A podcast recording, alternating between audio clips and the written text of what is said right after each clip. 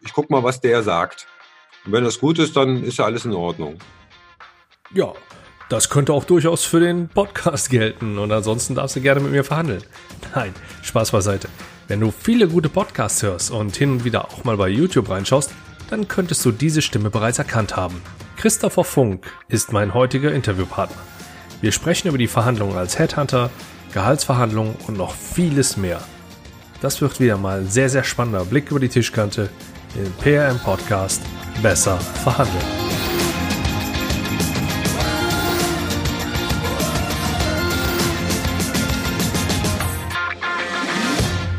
Hi und herzlich willkommen. Ich bin Andreas Schrader und seit mittlerweile zwei Jahren bekommst du von mir über diesen Kanal wertvolle Tipps für deine Verhandlung. Damit du allerdings nicht nur meine Sichtweise hörst, hole ich mir auch regelmäßig interessante Menschen vors Mikro, um mit diesen dann über die Tischkante zu schauen.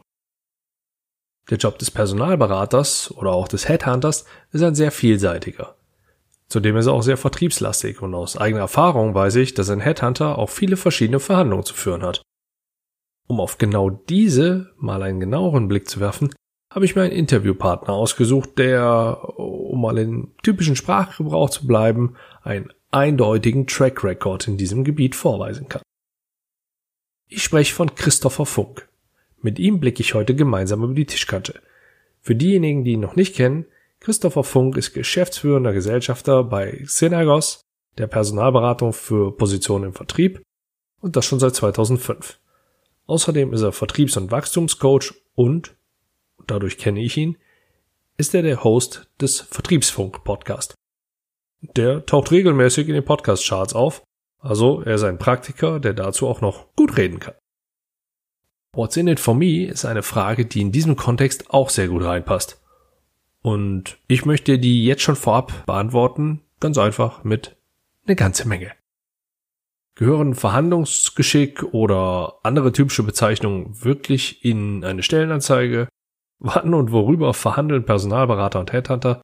Das sind allein schon nur zwei Fragen, die wir relativ ausführlich behandeln. Christopher spricht offen und ausführlich mit mir über Gehaltsverhandlungen, Ankern, weshalb Kunden nicht mit Personalberater zufrieden sind, Screenings und die Macht des kleinen Buches. Zum Ende des Interviews hin zeigt er zudem nochmal sehr deutlich auf, wie geschickt er die aktuellen technischen Hilfen für seine Weiterbildung einsetzt. Du kannst da tatsächlich eine ganze, ganze Menge für dich mitnehmen. Und kleiner Spoiler, die Zusammenfassung, die auf dich wartet, ist eine der längeren, die ich sonst so hier in meinen Episoden habe. Also halt am besten direkt schon mal Stift und Papier bereit. Ich wünsche dir jetzt auf jeden Fall viel Spaß beim Blick über die Tischkante mit Christopher Funk. Dann sage ich an der Stelle auch nochmal herzlich willkommen bei mir im Podcast Christopher Funk. Hallo Christopher. Ja, schön, dass ich da sein darf. Und dann starten wir auch direkt mit äh, meiner allseits bekannten Einstiegsfrage, Christopher. Warum tust du das, was du tust? Uh, das ist eine gute Frage. Ähm, ich glaube, weil ich irgendwo dann doch die Leidenschaft für den äh, Vertrieb gefunden habe und weil es mir unglaublich viel Spaß macht, Unternehmen und Menschen dabei zu verhelfen, bessere Verkäufer zu werden. Jetzt habe ich ja schon eingehend erwähnt, du bist sowohl im Vertrieb tätig als auch als Headhunter aktiv. Genau. Ich würde mich gerne so, so, ein bisschen mehr mal auf, äh, auf das Headhunting fokussieren. Mhm. Und in dem Zusammenhang habe ich eine ganz spezielle Frage an dich. Für wie wichtig siehst du den Softskill-Verhandlungen generell für die Arbeitswelt an? Generell für die Arbeitswelt.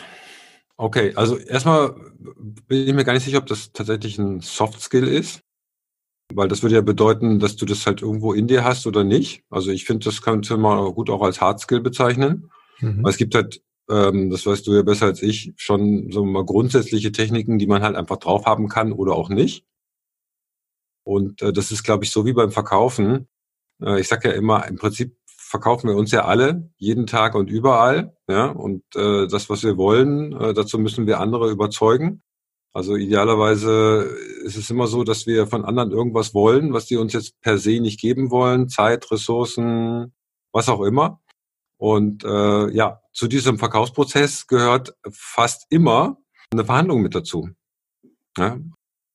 Deswegen sind diese Verhandlungstechniken wahrscheinlich mindestens genauso wichtig wie, wie die Vertriebstechnik insgesamt.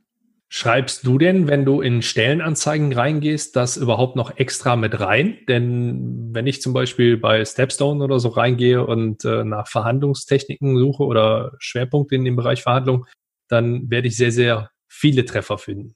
In Stellenanzeigen findest du das so gut wie nie, aber das liegt auch daran, weil das halt kaum kodifiziert ist. Ne? Also äh, Vertriebsskills, da fällt das ja so ein bisschen drunter, aber jetzt so ausgeprägte Verhandlungsskills. Ich glaube, da werden bei den meisten Interviewern, die wüssten nicht mal, wie sie das überhaupt rausfinden sollen. Mhm. Also so ein typisches Füllwort, wenn man darauf stößt, dass man das ja. in einer Stellenanzeige findet. Ja, ja das ist okay. so wie teamfähig, ne? Äh, das wird, wird auch, ich habe auch die Frage, wie überprüft man Teamfähigkeit, ne? Mhm. Und ja, also Verhandlungsskills, das sehe ich auch relativ selten. Ne? Also ich glaube, das wird eher so bei Vertriebsskills mit eingepackt. Ne? Dann bleiben wir mal bei der Tätigkeit als Recruiter oder als Headhunter. Das, mhm. ich, ich sehe die jetzt mal als, äh, als Kombifunktion an. Wann verhandelt denn ein Headhunter? Okay, also nehmen wir mal davon, gehen wir mal davon weg, dass ich natürlich auch meine Dienstleistung verkaufen muss. Ja, also ähm, auch ich muss natürlich mit meinen Kunden darüber verhandeln, was ich biete, ähm, welchen Nutzen ihnen das bringt und welchen Gegenwert das Ganze verdient hat. Wenn wir jetzt quasi für Unternehmen Mitarbeiter suchen, also der, also Headhunter sagt man eigentlich, wir, wir sind ja vor allen Dingen darauf spezialisiert, Menschen, die sich ähm, typischerweise gar nicht bewerben, weil sie jetzt gar nicht aktiv auf Jobsuche sind, auf so ein Thema anzusprechen. Also quasi die darauf aufmerksam zu machen, dass es eine Position gibt, von, auf die sie vielleicht von alleine gar nicht gekommen wären, dass es die richtige für sie ist und die quasi in diesen Recruiting-Prozess reinzuziehen. Das heißt, du bist eigentlich von der ersten Sekunde in einem Verhandlungsprozess. Mhm. Ne? Also das heißt, du musst erstmal erstmal ein grundsätzliches Interesse wecken. Ne? Du musst die Leute aus ihrer Komfortzone rausholen, weil ich die eigentlich immer, also wenn ich die anrufe, dann erwarten die das ja nicht. Ne? Mhm.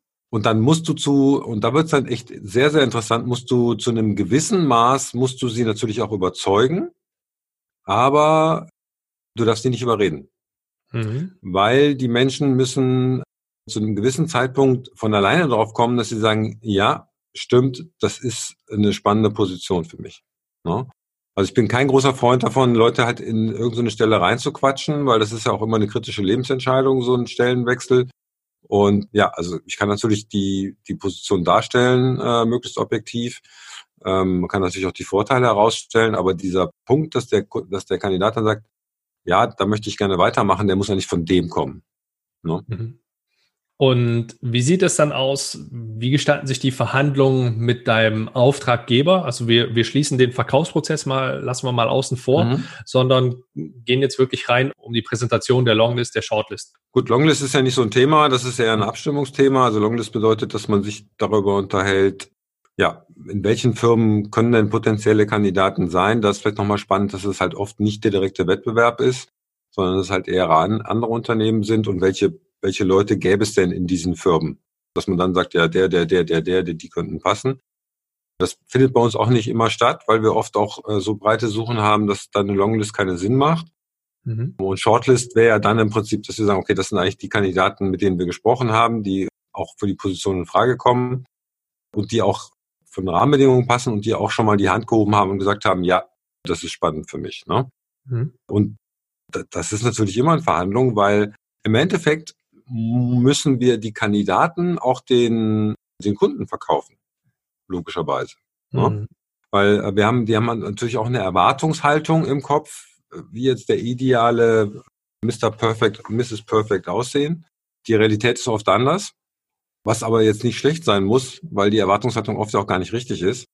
Und sowohl ein interner Recruiter, der halt Kandidaten vorstellt, als auch ein, ein externer Recruiter oder Headhunter muss natürlich seine Kandidaten auch verkaufen, logischerweise. Ne? Und mhm. da, da ist unglaublich viel Verhandlungstaktik mit im Spiel. Ja. Was sind da so, so klassische Beispiele, wo, wo du da reingehst? Vielleicht kannst du da so ein bisschen aus dem Nähkästchen plaudern. Naja, also das kennen wir ja aus dem Verhandeln. Die Frage ist ja immer, was setzt du für einen Referenzrahmen zum Beispiel? Ne? Mhm. Also äh, du kennst das ja bei Maklern, ne? also wenn du jetzt sagst, ja, ich hätte gerne ein Haus am Tegernsee und ich will eine Million bezahlen. Ne? Dann geht der Makler hin und zeigt dir erstmal äh, das Haus für 1,5 Millionen, das direkt am See liegt, super schön ist, toller Garten, super Blick, ja. Mhm. Und dann sagst du, 1,5 Millionen, ich, ich, ich krieg nicht mal die Million zusammen, also Million ist die Grenze. Und dann, dann zeigt er dir irgendwo in so einer Reihenhaussiedlung eine Hütte mit einem kleinen Garten und einem Planschbecken für 750.000, ja. Und dann zeigt er dir ganz zum Schluss der Reise, zeigt er dann das für 1,25 Millionen, das auch so in der zweiten Reihe liegt, aber auch einen Garten hat, wo du auch einen Teil des Sees sehen kannst, ja. So, und damit hat er quasi einen Referenzrahmen gesetzt. Und das tust du als Verkäufer ja immer. Ja, also das ist zum Beispiel als Headhunter ist immer die Frage, wen stellst du als ersten Kandidaten vor? Weil der setzt eigentlich den Referenzrahmen. Ja? So, stellst du jetzt jemanden vor, der eigentlich nicht, nicht in Frage kommt, wird der Kunde wahrscheinlich, wahrscheinlich denken, dass du es nicht verstanden hast. Äh, stellst du jetzt den absoluten Mr. Perfect vor, äh, hast du ein Problem, weil alle anderen Kandidaten, wenn es der nicht wird, wahrscheinlich gegen den abstinken werden. Ne? Also mhm. das ist wirklich und ich, ich sag den Kunden das vorher auch immer, wie das Ganze, wie das Spiel läuft. Ne? Mhm. Also das ist ja, aber, aber wir können uns nicht dagegen wehren im Kopf. Ne? Das ist ja das Geile bei Verhandeln. Also die Kunden wissen, dass, dass wir natürlich dort auch jetzt das Ganze inszenieren, damit es funktioniert. Mhm. Aber du musst das halt tun bei den allermeisten Kunden. Es sei denn, du hast wirklich absolute Professionals, die sich auch davon freimachen können, um dann quasi auch Kandidaten durchzubringen. Und wenn du auf dein Team schaust, ich kenne das noch so als aus meiner Vergangenheit als Headhunter, da ging es auch immer intern darum, das Team entsprechend zu bestücken mit einem Recruiter, mit einem Researcher, wo dann Honorare mitverteilt worden sind. Ist das eine Situation, die du auch bei dir intern vorfindest? Ja, also wir haben, bei uns haben wir eher, wir sagen Junior-Berater und Senior-Berater. Also wir haben jetzt kein eigenes Researcher-Team, sondern im Endeffekt bilden wir immer so Zweier-Teams für ein Projekt. Wir arbeiten auch mit Festpreisen. Das heißt, ähm, äh, da geht es jetzt nicht darum, den Kandidaten mit dem höchsten Gehalt durchzubringen. Mhm. Und ja, die, die arbeiten immer zusammen und so werden, werden eigentlich die, die Juniors auch immer besser, weil die halt auch dann mit dabei sind an den, bei den Gesprächen und so weiter. So können wir da relativ schnell auch Know-how aufbauen, die Leute auch relativ schnell in Verantwortung bringen, wenn das deine Frage war.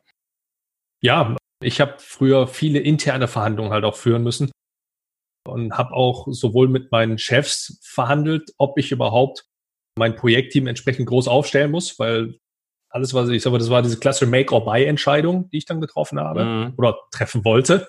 Mhm. Und natürlich ist dann auch die Frage so, welchen Researcher, so hieß es damals bei uns, nehme ich jetzt mit ins Team rein und wie viel kriegt er natürlich ab vom Kuchen? Ja, das war bis zu einem gewissen Grad, war das noch Verhandlungsspielraum. Ab einer gewissen Situation, wo intern ein bisschen umgestellt worden ist, war das fest definiert, sodass auch keine Verhandlungssituation mehr überhaupt gegeben war. Also es ist natürlich so, dass bei uns ist ja getrennt, wir haben eine Vertriebsabteilung quasi die, die, ähm, die Aufträge ranholt und dann die Consultants, die sich eigentlich nur darum kümmern müssen, dass die Aufträge perfekt für den Kunden abgewickelt werden. Ne? Mhm. Und da fängt die Verhandlung natürlich schon an, dass der Vertrieb im Prinzip diese Positionen, die sie an Bord geholt haben, das kennst du ja auch, ne? Mhm. kommt eine neue Position rein, der, der sie akquiriert hat, ist immer ganz happy. Und der, der sie abwickeln soll, sagt immer so, oh, nee, das geht ja gar nicht, wie soll das funktionieren und so weiter. Ne? Also da fangen ja die Verhandlungen schon an. Ne? Ja. Und das haben wir bei uns zum Beispiel so gelöst, dass wir, dass ich, weil der Vertrieb hat dann immer so eine Schere im Kopf, weil er immer denkt, ja, was sagen die Berater, wenn ich jetzt diese, diese Position da anbringe, dass ich dem, dem Vertrieb gesagt habe, äh, ihr akquiriert jetzt erstmal alles, was bei uns, alles, was mit Vertrieb zu tun hat. Mhm. Und die Berater machen auf jeden Fall immer das Briefing mit dem Kunden. Und am Ende des Briefings können die Berater halt sagen, ey, nee, können wir nicht. Und das macht doch vollkommen Sinn. Mhm. Ähm, äh, also das, wir können das nicht für den Kunden machen, ne? weil weil der halt so spezielle Vor äh, Vorstellungen hat, dass sich total abartige Gehaltsvorstellungen, also abartig niedrig typischerweise oder, oder mhm. sonst irgendwelche total kruden Vorstellungen, mhm. was jemand mitbringen muss, wo wir eigentlich wissen, okay, das gibt der Markt einfach nicht her. Ne? Also mhm. es ist so wie die Nadel im Heuhaufen finden und ja, du weißt ja, dass das eigentlich unmöglich ist, eine Nadel im Heuhaufen zu finden. Mhm. Und äh, das ist ja auch der Grund, warum viele Kunden sagen, wir sind unzufrieden mit Personalberatern, weil die halt immer Leute dran setzen, die Nadel im Heuhaufen zu finden. Und da ist die Erfolgsquote wahrscheinlich kleiner fünf Prozent. Mhm. Ähm, und wir sagen eigentlich immer, ähm, wir sind eigentlich derjenige, der die Nadel im Nadelhaufen findet. Ne? Wenn, er immer, wenn er immer sagt, ja, ich hätte gerne aus diesem großen Nadelhaufen die Nadel mit dem grünen, glitzernden Köpfchen, mhm. die fünf Zentimeter lang, weil ich von denen genau weiß, dass die die Aufgabe erfüllen, die ich habe. Das können wir perfekt. Ja, aber wenn einer sagt, ja, da muss irgendwo eine Nadel drin sein, die ist golden. Mhm. Und die hätte ich gerne Ja, aber die darf auch nicht mehr kosten als die anderen. Dann müssen wir halt sagen, sorry, ja, das, es gibt Leute, die die finden können, kann aber un, unbegrenzt lange dauern, aber das ist nicht unser Job. Ne? Und so haben wir das eigentlich ganz gut gelöst und ich finde, dass das für die Kunden eigentlich auch das Fairste ist, weil du hast es bei Personalworten halt oft, dass die sagen, ja, ich nehme den jetzt trotzdem an, vielleicht klappt es da doch irgendwie und der Kunde wartet und wartet und wartet und irgendwas passiert nicht. Und bei Vertriebspositionen ist das halt eigentlich immer, das kostet halt immer Geld, richtig viel Geld, wenn die nicht besetzt sind, weil die Leute dann keinen Umsatz machen, keine Neukunden gewinnen. Äh, und das kannst du eigentlich nicht bringen. Jetzt schauen wir natürlich auf einen Bereich Vertrieb, wo ich mal so ein bisschen provokant auch aus der Aussage die Nadel im Nadelhaufen finden oder suchen, ableite, dass du nicht unbedingt ein Unterstützer der Aussage bist, wir haben einen Fachkräftemangel in dem Bereich. Naja, also wir haben natürlich demografischen Wandel. Ja, mhm. ähm, das heißt, wir bekommen äh, weniger junge Leute in den Markt, als den Markt verlassen. Ne, also die ganzen Vertriebsingenieure und so weiter, also die Jahrgänge, die gehen jetzt halt alle in Rente. Dann ist es natürlich auch so, also so wie ich das beobachte, dass, dass jetzt bei der Großteil der Generation, die jetzt halt so an den Start geht, ist Vertrieb jetzt nicht so dass, dass der Traumberuf. Ja, also von daher hast du, glaube ich, strukturell schon sagen wir mal, nach ein Angebotsproblem auf dem Markt. Mhm. Aber das bedeutet natürlich nicht, dass du eine Einzelposition nicht besetzen kannst. Also ich sage immer, ja klar gibt's die Verkäufer, ne, die sie suchen. Die sind halt nicht bei ihnen, die sind woanders. Ne? Mhm. Und die müssen wir jetzt halt von woanders zu ihnen holen. Mhm. Ne? Und wie gesagt, das ist ja, du hast ja immer, du hast ein Marktproblem, aber du hast ja immer ein individuelles Thema. Ne? Und wenn du, selbst wenn du tausend Verkäufer hast, wirst du diese Stellen immer besetzen können, wenn du das richtig machst, ja? was die meisten Unternehmen ja nicht haben äh, weil da geht's halt eigentlich darum, nur, okay, wen, wen, wen beauftragst du mit der Suche und wie schaffst du es halt, die Leute so einzubauen, dass sie halt bleiben und auch funktionieren. Jetzt hast du gerade eben von abartigen Vorstellungen gesprochen. Was waren denn so in, in deiner bisherigen Karriere die, die abstraktesten Forderungen, auf die du mal gestoßen bist? Du, ich glaube, da, da gibt's so ziemlich alles. Also ich meine, wir kennen ja alle so den äh, 25-jährigen Ingenieur mit äh, zehn Jahre Berufserfahrung und drei Fremdsprachen fließend, der eigentlich auch kein Zuhause hat, also der am liebsten eigentlich in seinem Koffer wohnt und die ganze Zeit unterwegs ist und dann für einen Mindestlohn arbeitet. Ne? Mhm. Oder, oder rein, oder rein auf, auf, auf Provision. Ne? Also mhm. Am besten soll er einen neuen Markt aufbauen, die ersten Umsätze kommen in zwei Jahren äh, und wenn er das dann geschafft hat, dann kriegt er dann irgendwann Provision. Ne? Mhm äh, ja, wo wir sagen, okay, klar gibt es solche Leute, die das machen, aber meistens das, wahrscheinlich sind es nicht die allercleversten. Ja.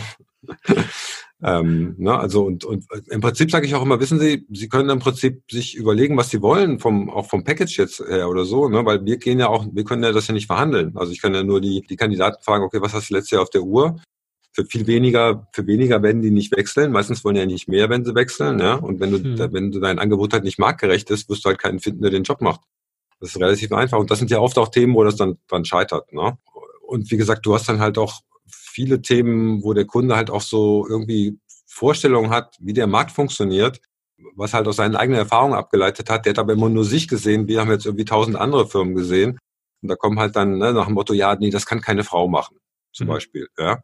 Oder nee, der muss mindestens 50 sein. Sonst wird er nicht ernst genommen vom Kunden. Und all solche Geschichten, ne? Oder er darf nicht älter als, äh, er, er muss mindestens, er muss unter 50 sein, er muss unter 30 sein, ähm, ne, er muss ein Studium haben, er muss promoviert haben. Und gerade im Vertrieb sage ich immer, ja, aber wenn er jetzt quasi vorher schon solche Produkte verkauft hat, wie sie die auch verkaufen, ist es doch eigentlich egal, was er für eine Ausbildung hat, oder? Mhm. Dann sagen die meisten so, ja, stimmt eigentlich. Ja? ähm, so, und da muss, muss man sich annähern. Manchmal geht's halt auch nicht. Und dann hast du halt oft auch, äh, Deutschland ist ja auch sehr regional ne, dass dann halt einen Kunden hast, der da im tiefsten Siegerland sitzt und sagt, ja, der, ähm, also der muss auf jeden Fall, bevor er hier anfängt, quasi hierher ziehen und, und hier ein Haus kaufen. Sonst nehmen wir den nicht. Ja. Wo ich dann sage, okay, das wird wahrscheinlich keiner machen. Ja, weil, weil der weiß ja auch nicht, wie der Job bei ihnen ist. Ne? Man kann sich da annähern aneinander, aber so funktioniert die Welt halt nicht. Ne? Also am, am liebsten hätten die welche, die dann quasi ähm, per Blutsschwur sich dann für den Rest ihres Lebens mit dieser Firma ver, äh, verbinden, was eigentlich für meist für beide Seiten oft nicht so hilfreich ist. Ne? Und ich sage immer, es gibt halt zwei Optionen. Entweder sie machen alles richtig, dann wird der Kandidat lange bei ihnen bleiben, oder sie machen nicht alles richtig, dann wird es halt nicht so sein. Aber dann ist beides ist eigentlich gut. Hm. ja, das ist ruhig. Jetzt hattest du in einem, in einem Nebensatz mal fallen lassen, dass der Kunde selber noch mit dem Arbeitgeber, also mit, dass, dass der Kandidat mit dem Arbeitgeber, mit dem Kunden von dir halt dann nochmal verhandelt. Jetzt habe ich einige Videos und Podcasts von dir gesehen, das ist ja nahezu identisch bei dir. Hm, Gehaltsverhandlungen als Thema. Da gibst du auch sehr, sehr gute Ratschläge, was ich so gesehen habe. Was sind denn da so deine, vielleicht so deine Top 3, die wir meinen Hörern auch nochmal mit auf den Weg geben können, die du jetzt aus deiner Sicht als Headhunter mit auf den Weg geben kannst? Du meinst jetzt für Kandidaten, für mhm. Bewerber? Mhm. Ja, also das, ich glaube, das Allerwichtigste und das, was auch am meisten falsch gemacht wird, ist das Thema gute Vorbereitung. Ja, das, das vergessen die meisten Leute. Die bereiten sich da nicht drauf vor. Die haben äh, irgendwas im Kopf und sagen, naja, ich, ich, ich guck mal, was der sagt. Ne? Mhm. wenn das gut ist, dann ist ja alles in Ordnung. Ne?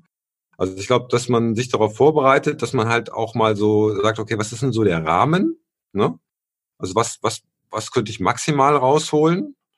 Was wäre meine Minimalforderung? Ähm, und, und, und was erwarte ich denn, was da rauskommt? Ne? So, und dass, dass man sich dann nochmal überlegt, okay, was, was sind denn so die, die Argumente, die für den, und im Endeffekt zählen für den, für den, mit dem du das Gehalt verhandelst, steht dann nur, okay, was steht denn als Gegenleistung entgegen? Mhm. Ne? Also, dass du äh, promoviert hast, dass du irgendwie schon zehn Jahre Berufserfahrung hast oder dass du gerade ein Haus gebaut hast, ist auch mal spannend. Oder hm. ein neues Auto gekauft hast oder irgendwie das nächste Kind unterwegs ist, ist dem meistens relativ egal. Hm. Ne? Also im Endeffekt muss man immer zeigen, okay, was ist da für ein Mehrwert dahinter? Ne? Und dass man sich dann auch immer überlegt, okay, wo kann ich denn mitspielen? Ne? Also wo habe ich, wo habe ich Flexibilitäten? Ne? Und eine super Flexibilität sind halt irgendwelche anderen Sachen, die nicht gehaltlich sind.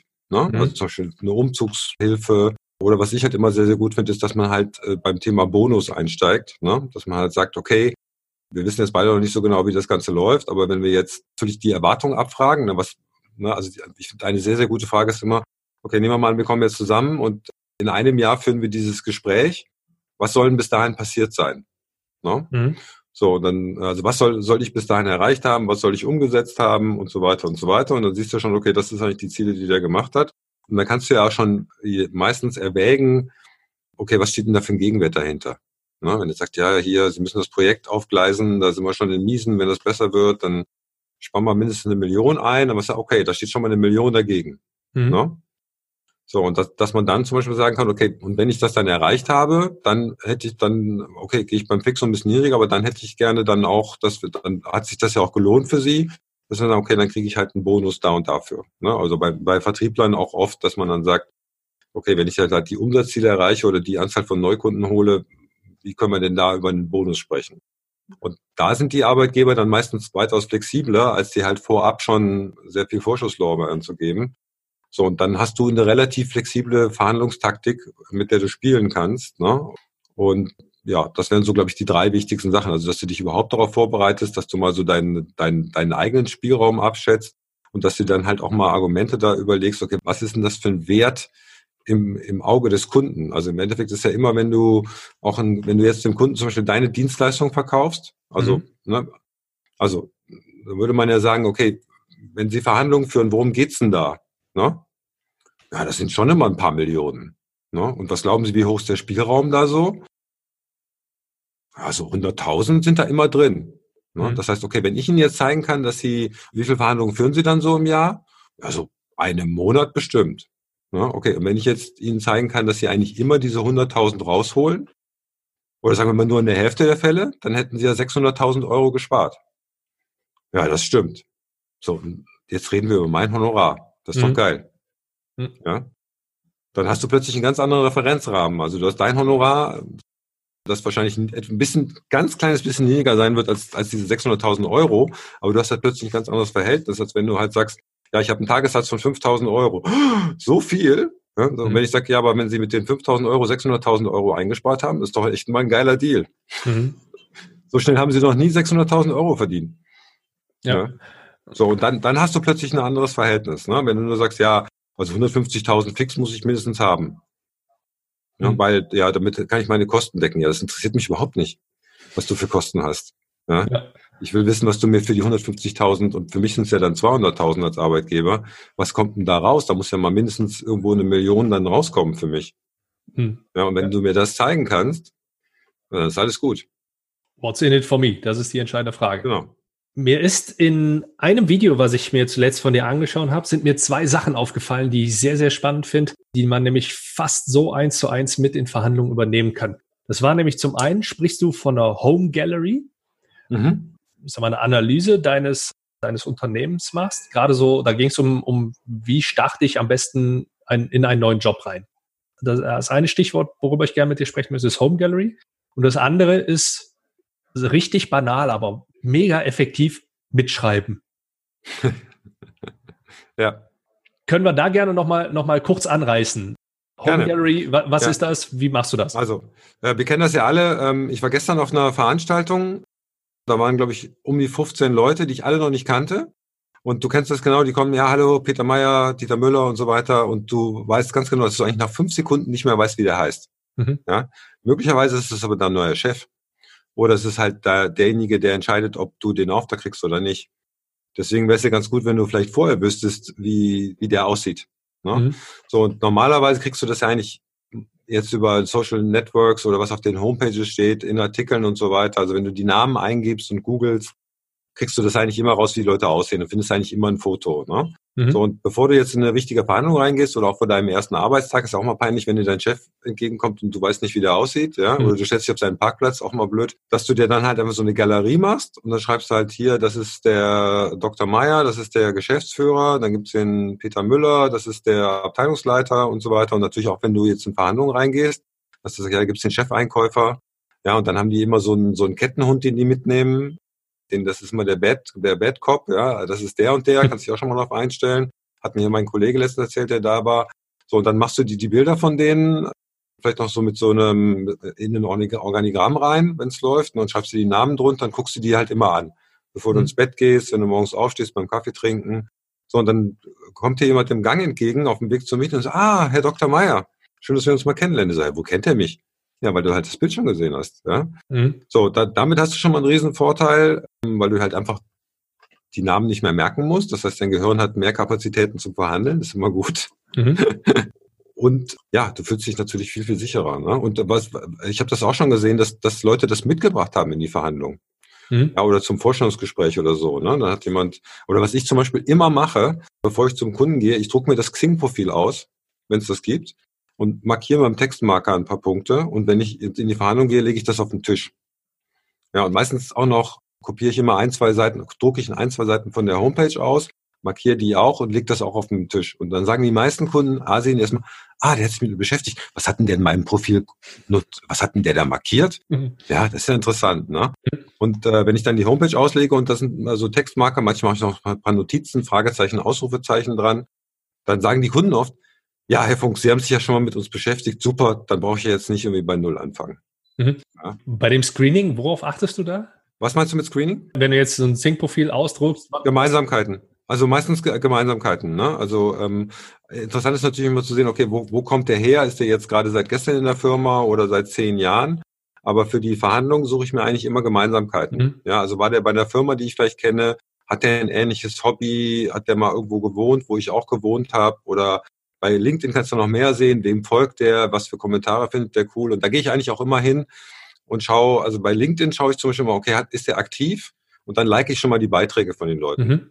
Manchmal schreibe ich auch noch einen Kommentar dazu. Dann bin ich schon mal zumindest so im Hintergrund bei denen auf der Bildfläche. Kennst du in dem Zusammenhang, wenn du von der Home Gallery sprichst, kennst du die Diamantenanalyse? Nee. nee. Kann ich an der Stelle nur empfehlen. Ist von einem sehr guten Bekannten von mir, von Professor Jens Weidner, Kleiner Shoutout an der Stelle, schönen Gruß in die Richtung nach Hamburg. Einfach mal reinschauen, da geht es halt auch um die Analyse von Teamstrukturen. Wer spielt welche Rolle? Es geht weniger um die Funktion, sondern tatsächlich um die, um die tatsächliche Rolle innerhalb dieses Teams. Auch wahnsinnig wichtig, äh, um, um Machtstrukturen so ein bisschen zu durchschauen und entsprechend sich vielleicht auch langfristig gesehen ja, wie heißt das so schön, ein belastbares Netzwerk aufzubauen. Das kenne ich von, äh, von, wenn du in, mit Buying Centern sprichst, ne? also wenn du halt weißt, okay, es gibt nicht nur einen, einer, der entscheidet, mhm. sondern es gibt halt ein Gremium mit unterschiedlichen äh, Themen, das nennt man ja auch so mhm. Strategic Account Management. Da machst du ja im Prinzip mhm. auch so eine, im Prinzip ein Organigramm und überlegst dir immer, okay, wer ist jetzt für was zuständig, wer, wer geht wen an, wer hat mit wem die besten Connections, wen kennen wir da und so weiter. Also das, das machen wir halt auch oft mit Kunden, wenn die sagen, ja, okay, wir wollen eigentlich, wir haben eigentlich drei Wunschkunden, da wollen wir rein, dass man wirklich mal so eine Map zeichnet und sagt, okay, wie, wo, wo sind denn so Punkte, wo wir in das Unternehmen reinkommen? Der zweite Punkt, auf den ich noch rein wollte, war Mitschreiben. Ja. Wieso? Es ist so trivial, ne? Ja, äh, ganz, ganz kurz, ums ums klarzustellen oder einfach nur mal, um, um deine, deine Präferenz auch so ein bisschen mit herauszuarbeiten. Mitschreiben wirklich mit Büchlein und Stift. 100 Prozent. Nicht auf dem Smartphone oder Laptop oder Tablet. Also Smartphone äh, geht gar nicht, weil das ist auch so klein, dann bist du auch schon, dann ist, ist dein Blickfeld sofort eingeschränkt, das heißt, du kannst auch gar nicht mehr sehen, was die anderen machen. Dann hast du natürlich immer das, der Punkt, dass die Leute denken, äh, macht ihr jetzt vielleicht noch Fotos, ja, oder schneidet ihr vielleicht noch mit. Und du bist halt immer abgelenkt. Du kannst nicht im Gespräch teilnehmen, wenn du mit so einem technischen Hilfsmittel arbeitest. Und, und du wirkst auch nicht mehr aufmerksam. Mhm. Und bei, bei, wenn du halt ein, ein schönes Buch am besten dabei hast, also nicht so einen abgefledderten Block, wo noch dein Einkaufszettel dranhängt und so weiter, sondern wirklich ein schönes Buch. Und ich schlage dann auch immer eine neue Seite auf und dann schreibe ich den Namen des Kunden hin, während der da mhm. ist, ja, und das Datum dann äh, signalisierst du im Prinzip, okay, ich bin wichtig, ja, und ich habe die Aufmerksamkeit von dem. Mhm. Also das, was ich jetzt sage, ist dem wichtig. Mhm. Ne? Und ich meine, mir wäre das auch lieber, wenn ich das direkt in, in Evernote tippen könnte, weil ich dann halt die Sachen auch suchen kann und so weiter und wiederfinde. Aber das ist halt nicht angemessen. Vor allem kann ich halt auch zum Beispiel äh, Drafts machen. Ich könnte zum Beispiel so eine kleine Zeichnung machen. Das machen wir oft, wie so ein Prozess aussehen würde oder sowas. Ich kann den Kunden dann meine Welt mitnehmen. Und wie gesagt, wir können uns halt ganz viele Sachen nicht merken, gerade in so einem Gespräch, das mhm. halt, wo es hoch hergeht und so weiter. Mhm. Und oft ist es auch so, also wenn ich zum Beispiel drei Kundengespräche an einem Tag hatte, dann weiß ich abends nicht mehr, bei welchem ich als erstes war. ich habe das, das, ich hab das wirklich vergessen. Da muss ich echt gucken, hey, das kann doch nicht sein. Wo war denn das? Ja, weil mein Gehirn hat sich immer auf die aktuelle Herausforderung konzentriert. Und wir haben uns halt auch gesagt, okay, wir wollen das immer sofort protokollieren, dann muss ich halt die Sachen abfotografieren, ordentlich schreiben und schicke die dann quasi ins Backoffice und die geben das dann ein. Das heißt, du hast dann halt auch immer eine sehr gute, akkurate Liste von, von Themen, die besprochen worden sind. Du hast die Fakten und vor allen Dingen du hast die FUPs, die Follow-ups. Mhm. Also was, wer macht jetzt was als nächstes, weil nichts ist peinlich, als wenn du sagst, ah, wie war das jetzt nochmal? Sollte ich den jetzt anrufen? Wann sollte ich den nochmal anrufen? Sollte ich eine Mail schicken und so weiter? Ja, weil da hast du eigentlich schon verloren. Weil gerade so beim Beginn einer Beziehung, wenn dann schon rauskommt, naja, wenn er sich nicht mal daran hält, an die erste Verabredung, die wir jemals getroffen haben, ja, selbst das hat er schon nicht richtig hingekriegt, da würde ich sagen, na, das wird ja toll. Mhm. Auch bei dem Bewerber, ja.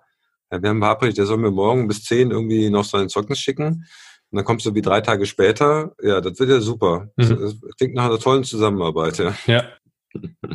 Gut, dann lass mich an der Stelle mal zusammenfassen, denn da waren jetzt schon eine ganze Menge an Tipps mit dabei, die wir mit den Verhandlungen halt übernehmen können. Als allerersten habe ich einen, einen schönen Link herstellen können.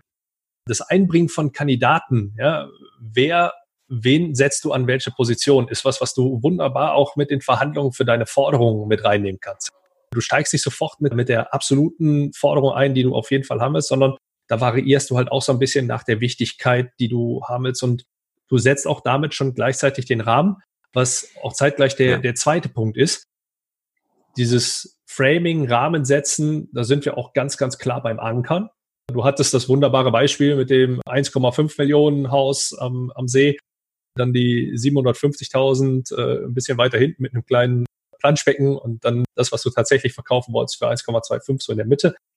Was ein klasse Beispiel auch nochmal ist, was du in einem Nebensatz erwähnt hattest, was ich sehr, sehr stark finde, ist, du arbeitest mit Festpreis. Das kenne ich ja. auch noch so. Das war nämlich einer der häufigsten Einwände, mit dem ich zu kämpfen hatte in meiner Zeit als Headhunter, weil immer der Vorwurf kam, ja, sie entscheiden sich doch nur für den, weil der mehr Gehalt haben möchte als der und davon ihr Honorar abhängt. Und das nimmst du damit schon mal aus, genau. raus. Und je nachdem, kann man jetzt, glaube ich, nochmal eine einzelne Sendung draus machen, wenn wir über Provision sprechen und, und Motivation im Vertrieb etc. Da trifft man allerdings mit ab. Allerdings ist das was, das kann ich nur vielen, vielen, weil ich weiß, es sind auch andere Beraterkollegen da draußen, die mit Stundensätzen zum Beispiel arbeiten, wo der Einwand vergleichbar ist, wenn die sagen, ja, sie, sie, sie hauen da jetzt Stunden, Stunden, Stunden drauf, damit sie mehr daraus kriegen. Aus dem Grund von vornherein mit einer Pauschal arbeiten, ist das Thema durch. Ja. Nächsten Punkt, das ist, glaube ich, der, ich will jetzt nicht sagen Running Gag, aber mit das, das Wichtigste, egal wo, Vorbereitung ist das A und O. Damit steht und fällt dein Erfolg egal ob in, in, einer, in einer Vertriebssituation, in einer Einkaufssituation, in einer Verhandlung, ob es äh, bei einer Bewerbung ist, etc. Bewerbung, äh, ja. da, da bist du halt ganz, ganz klar dabei. Da hattest du auch nochmal interessante Sachen mit reingebracht, nicht nur aufs Gehalt fokussieren, sondern Forderungen mit reinnehmen, wie zum Beispiel über Bonus sprechen, also Verhandlungsmasse aufbauen, so würde ich es bezeichnen. Auto, genau, solche Geschichten. Umzugshilfen, da gibt es ganz viele Sachen, die man damit einbauen kann. Ja. Ne? Minimalziel, Maximalziel, auch extrem wichtig, ja, damit du weißt, okay, äh, bis dahin will ich überhaupt gehen, um das Ding dann abzuhaken und nicht in einer Endlosschleife zu landen. Und auf der anderen Seite minimal, damit ich weiß, jetzt gehe ich raus, ab hier ist ein Punkt erreicht, wo das Ganze hier keinen Sinn mehr macht und Zeitverschwendung ist. Im Rahmen der Vorbereitung sich natürlich auch immer ein Stück weit mit der Gegenseite beschäftigen und die Frage stellen oder beziehungsweise dafür sorgen, dass die Frage beantwortet wird, what's in it for me? Die Nutzenfrage des Gegenübers ist tausendmal wichtiger als das, was du irgendwann in der Vergangenheit mal erreicht hast. Und genau so sieht's halt auch in der Verhandlung aus. Ja? Konzentriere dich auf die Zukunft und sorge dafür, dass dein Gegenüber mit der Lösung, die ihr beide gemeinsam vereinbart, denn dafür sitzt er ja genau an dem Tisch, auch happy ist. Ja? Also es, es geht nicht darum, den anderen über den Tisch zu ziehen, sondern eine gemeinsame Lösung für eine langfristige Zusammenarbeit zu schaffen. Und da muss die Frage, what's in it for me, für den Gegenüber genauso beantwortet werden wie für dich selbst. Ja, und da, da halt auch oft Fragen, ne? Also ist ganz oft, da soll ich sagen, ja, aber wo soll ich denn das wissen? Also, ja, frag ihn doch. Ja? Also, ne? also, weil jeder Verkäufer versucht, das hatten wir ja vorhin bei dem Verhandlungsbeispiel, okay, warum macht ihr das? Ja, wir wollen Geld sparen. Ne? So, dann hast du die Nutzung. Mhm. Ne? Mhm. Und es wird eigentlich niemand eingestellt, weil die sagen, ach ja, hier ist ein leerer Platz. Ja, ist ja schön, wenn da jemand sitzen würde, sondern nee, wir wollen das und das erreichen, wir wollen die Buchhaltung optimieren, wir wollen mehr Umsatz machen. So, und dann kann man ja nochmal fragen, warum? Ja. Warum wollen sie mehr Umsatz machen? Und irgendwann kommst du dann halt drauf, ah, okay, da ist der Schmerz. Mhm. Ne? So, und wenn du den Schmerz adressieren kannst, ne, dann, äh, dann seid ihr im Boot. Und der nächste Punkt, den wir, den wir mitgenommen haben hier, ist dieses Thema Home Gallery, ja, dieses Screening von, von einem Gegenüber, dass du wirklich nicht nur die Leute kennst, die mit dir am Verhandlungstisch sitzen, sondern auch noch das Team dahinter. Und da ist wirklich das Credo, Informationen sammeln hört niemals auf. Ja. Und das ist extrem wichtig, da auch nochmal mit reinzugehen. Ich kenne Unternehmen, die beschäftigen da äh, einzelne Personen oder einzelne Abteilungen sogar mit. Je nachdem, wie viel auf dem Spiel steht. Ne, die da mit nichts anderem. Wir haben schon Taschenkarten gehabt. Ja. Wir haben wirklich, wir, wir haben so ein Quartett gehabt mit den wichtigsten Entscheidern, also der, der Kreuzkönig, die Dame und so weiter. Da war immer das Bild und so ein kleiner Steckbrief. Mhm. Und äh, die, die haben echt diese Karten drucken lassen, ne? Mhm. Weil das war halt eine mega Verhandlung. Und im Prinzip haben wir damit auch wirklich Karten gespielt und am Ende wusste jeder genau, wer wer ist und so weiter. Mhm. Das äh, klingt stark nach etwas, was ich noch aus meiner Zeit beim Militär kenne, aber das geht in die falsche Richtung. Ja, ja. gibt's auch. Ja. Gut. Mm, daran anschließend hast du was aufgegriffen, was ich absolut klasse finde, wo ich auch vor kurzem noch Podcast-Folgen zu veröffentlicht habe. Thema Screening, Informationsbeschaffung über Social Media, ganz konkret über Xing und LinkedIn. Ja, auch äh, dieses Profil ausdrucken und einzelne Gemeinsamkeiten, nach denen du suchst, auch nochmal ein sehr, sehr wichtiger Punkt, halt auch nochmal markieren, das auch gerne offen sichtbar mit in einer, in einer Verhandlung präsentieren, weil du erzeugst dadurch von vornherein eine, eine Atmosphäre, die, die dir an vielen Stellen sehr, sehr gut weiterhelfen kann. Du, du, du hast direkt eine Aufmerksamkeit, du hast nicht unbedingt diese klare Konfrontation, wie sie gegebenenfalls sein kann. Du kannst trotzdem, das spiegelt meine Vorgehensweise sehr, sehr stark wieder, charmant und hart vorgehen.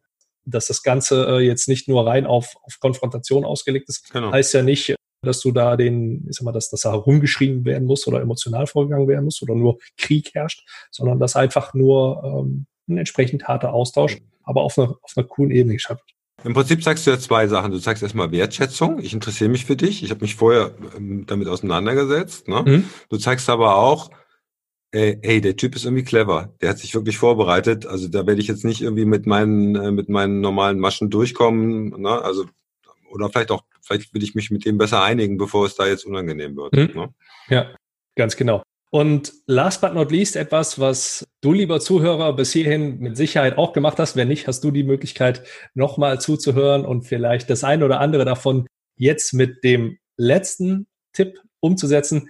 Mitschreiben egal wann, egal wo, nehmt euch einen, einen Blog mit oder ein gutes Notizbuch mit, einen Stift mit und schreibt. Mehr, zwei, mindestens zwei Stifte. Ja, Ja, gut. Weil wenn einer ausfällt, ist immer blöd. Nochmal zusätzlich, noch besserer Tipp. Und Generation unabhängig, auch, ich weiß es, es gibt die technischen Mittel schon, es hat einen anderen Stellenwert. Und ich werde auch nochmal, die Idee ist mir gerade eben gekommen, danke nochmal für den Impuls, auch nochmal eine einzelne Episode dazu machen, welche Macht so ein kleines schwarzes Büchlein und Stift insgesamt auch haben kann, wozu du das überall nutzen kannst. Du musst ja nicht nur automatisch damit reinschreiben. Du kannst das noch vielseitig einsetzen, aber da will ich jetzt nicht viel zu viel darauf vorgreifen. Und äh, was mir auch noch eingefallen ist, was halt auch, ich, ich bin halt oft bei Kunden, wo du dein mittlerweile dein Notebook und dein Handy abgibst. Ja. Ja, wegen Sicherheitsthemen, du darfst nicht fotografieren und so weiter. So, da siehst du aber echt alt aus, wenn du nichts anderes dabei hast. Ne? Ähm, und auch noch vielleicht, was mir noch eingefallen ist, was auch super wichtig ist, du hast ja manchmal so Gesprächspartner, die erzählen wirklich nur Bullshit. Ja, die labern irgendwie, ich habe ich hab jemanden gehabt, der hat mir seinen kompletten Lebenslauf erzählt, ja. Der hat mir von seinem letzten Urlaub berichtet und so weiter. Ich habe trotzdem mitgeschrieben.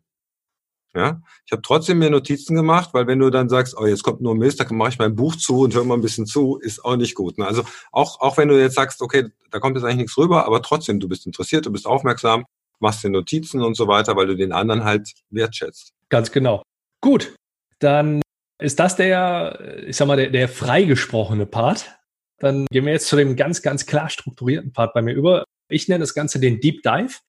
Christopher, auf dich warten jetzt sieben Fragen, die ich dich bitte äh, relativ kurz, allerdings mit einer kleinen Erläuterung zu beantworten. Okay. Die erste Frage ist, worauf bist du stolz? Ach du, das sind so einige Sachen. Also ich bin stolz auf die auf die Firma, die wir aufgebaut haben. Ich bin stolz auf die auf den Mehrwert, den wir ähm, unseren Kunden leisten können. Ich bin ein bisschen stolz auf meine auf meine Routinen. ja, das ist es vielleicht so. Und auf was kannst du am besten verzichten? Was kann ich am besten verzichten? Ähm, also ich habe äh, am Anfang von Corona ist mein ist mein Handy kaputt gegangen und ich hatte dann glaube ich drei Tage lang kein Handy und das war einerseits hart, aber andererseits war es auch irgendwie gut. Okay. Ja, also ich glaube, da habe ich mir jetzt auch schon mal überlegt, dass ich, äh, wenn ich das nächste Mal wandern gehe, wahrscheinlich kein Handy mitnehmen werde. Wer oder was inspiriert dich? Du, ich habe, es gibt so viel Inspirationen. Äh, also ich bin der großen Überzeugung, dass du eigentlich von jedem Menschen was lernen kannst. Ja. Also egal mit wem du dich unterhältst, da ist eigentlich immer was dabei. Manchmal sprühen die Leute, manchmal ist nicht so viel dabei. Aber du kannst eigentlich von, von allem und jedem was lernen. Und bei mir ist es ganz oft so, dass ich halt irgendwelche Quellen im Internet finde und dann echt vollkommen begeistert da eintauche, weil da so viele neue Inspirationen drin sind und Ideen und so weiter. Und bei mir ist es eigentlich immer der Mix. Also ich, ich nehme, ich habe nehme eigentlich vor, dass ich eigentlich jede Woche mindestens mit zwei Menschen spreche. Das ist für einen Podcast ein bisschen einfacher, mhm.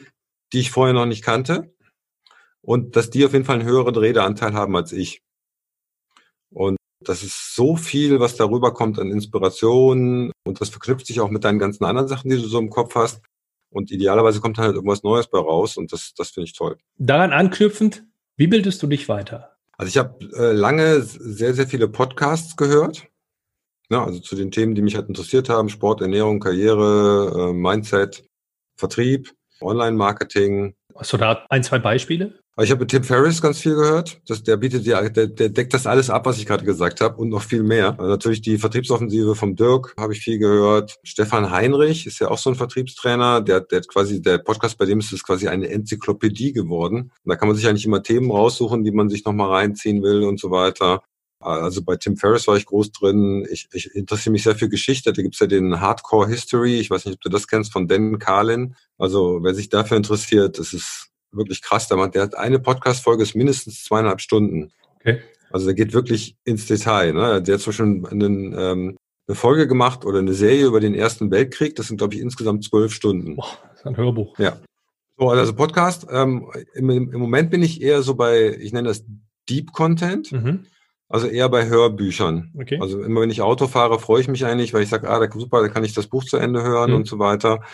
Und ähm, also bei mir ist eigentlich immer so, ich fange eigentlich immer mit Blinkist an. Mhm. Blinkist das sind so Kurzzusammenfassungen, ja. 15 Minuten.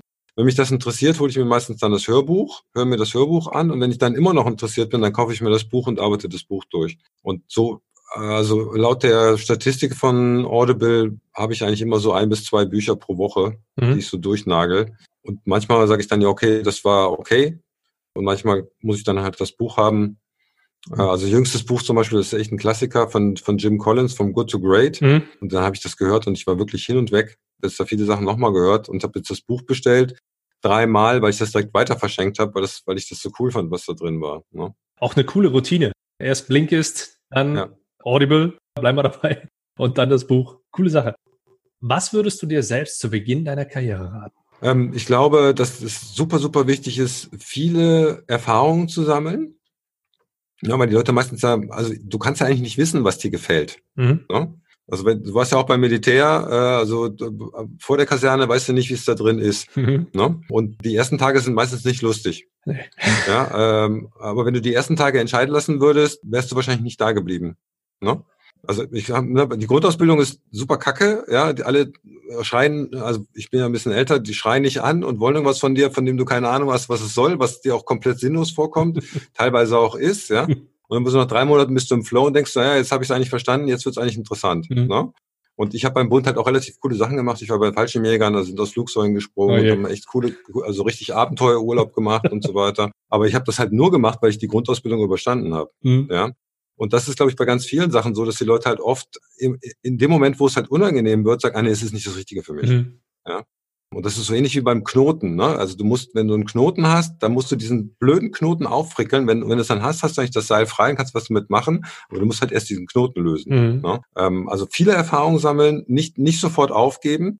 Also eine, die Tochter von einem Freund von mir, die hat als Schülerin ein drei Tage Schülerpraktikum beim Landgericht gemacht. Mhm. Also ist da irgendwie rumgegangen hat sie, und, und die will jetzt Richterin werden.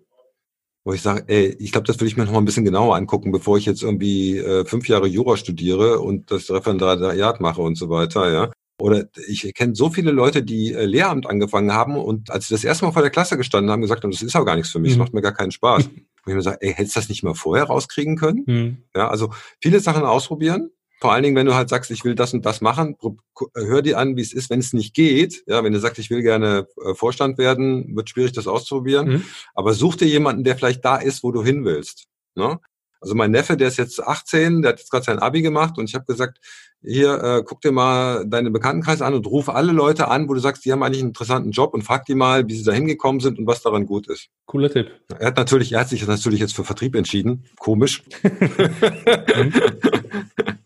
ja. Gut. Wie lautet denn dein Verhandlungstipp für unsere Zuhörer? Der Verhandlungstipp für die Zuschauer ist, glaube ja, also gut vorbereiten. Gut, das ist wirklich so trivial, aber es wird halt selten gemacht und nicht zu früh aufgeben. Ja, und das schaffst du eigentlich nur, wenn du gut vorbereitet bist, weil dann musst du eigentlich immer einen Plan B in der Tasche mhm. haben. Ja, du hörst das so oft, dass die, und es gibt so einen Spruch im Vertrieb, der heißt, ich denke nicht für meinen Kunden. Ja, weil äh, die Verkäufer ganz oft sagen, nee, das braucht er nicht, das ist dem zu teuer, nee, das will der nicht. Und ich sage mal, wer weiß denn das? Ja, weil der so ist. Aber, so, aber gefragt hast du nicht. Nee, ne? Und du hast halt ganz oft bei Verhandlungen, gerade so bei Gehaltsverhandlungen zum Beispiel, gerade bei Frauen, dass sie sagen, ja, aber der, der weiß ja, was ich hier mache. Mhm. Ne? Und der sieht ja, was ich für eine Arbeit leiste. Und der wird dann auf mich zukommen und wird sagen, das ist toll, Frau Meier, was Sie hier machen, ich würde Ihnen gerne eine Gehaltserhöhung geben. Und dann sind die total enttäuscht, dass das nicht passiert. Ja, weil die sagen, oh, die macht ihren Job, die beschwert sich nie, super, kann ich weitermachen. Ja, ne? also, äh, also du musst auch Forderungen stellen, nicht zu früh aufgeben und dich gut vorbereiten. Letzte Frage. Womit wirst du in diesem Jahr aufhören? Also ich habe schon mit was aufgehört. Ich habe früher eine Routine gehabt, dass ich immer so um 6.30 Uhr zum Sport gegangen bin und dann danach zur Arbeit. Jetzt haben wir einen Hund, der ist noch klein, äh, das funktioniert nicht. Das heißt, diese Routine, ich war wirklich seit seit Anfang Corona nicht mehr in meinem Fitnessstudio. Hab halt musste halt alles ändern. Ich habe erstmal meinen Home Gym aufgebaut, irgendwie habe mir so eine Gewichtsweste gekauft zum Laufen und so weiter. Also das habe ich jetzt komplett umgestellt und das ist gut. Das ist ja gut, auch mal wieder Routinen in Frage zu stellen oder sich dann zu überlegen, wie kann man es anders machen. Gut, dann sage ich an der Stelle vielen Dank. Ich verabschiede mich jetzt hier schon mal von dir, lieber Zuhörer. Äh, es waren wirklich äh, knackige Minuten, sehr, sehr informativ. Genauso wie wir es auch aus dem Podcast oder den YouTube-Videos äh, von Christopher, also aus dem Vertriebsfunk gewohnt sind.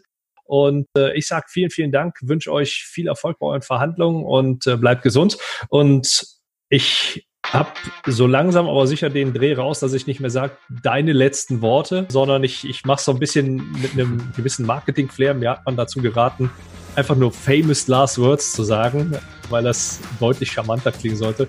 Wobei es für mich eigentlich ganz genau dasselbe, nur halt im Englischen ist. Also, Christopher, die letzten Worte meines Podcasts gehören wie immer meinem Gast, in dem Falle dir.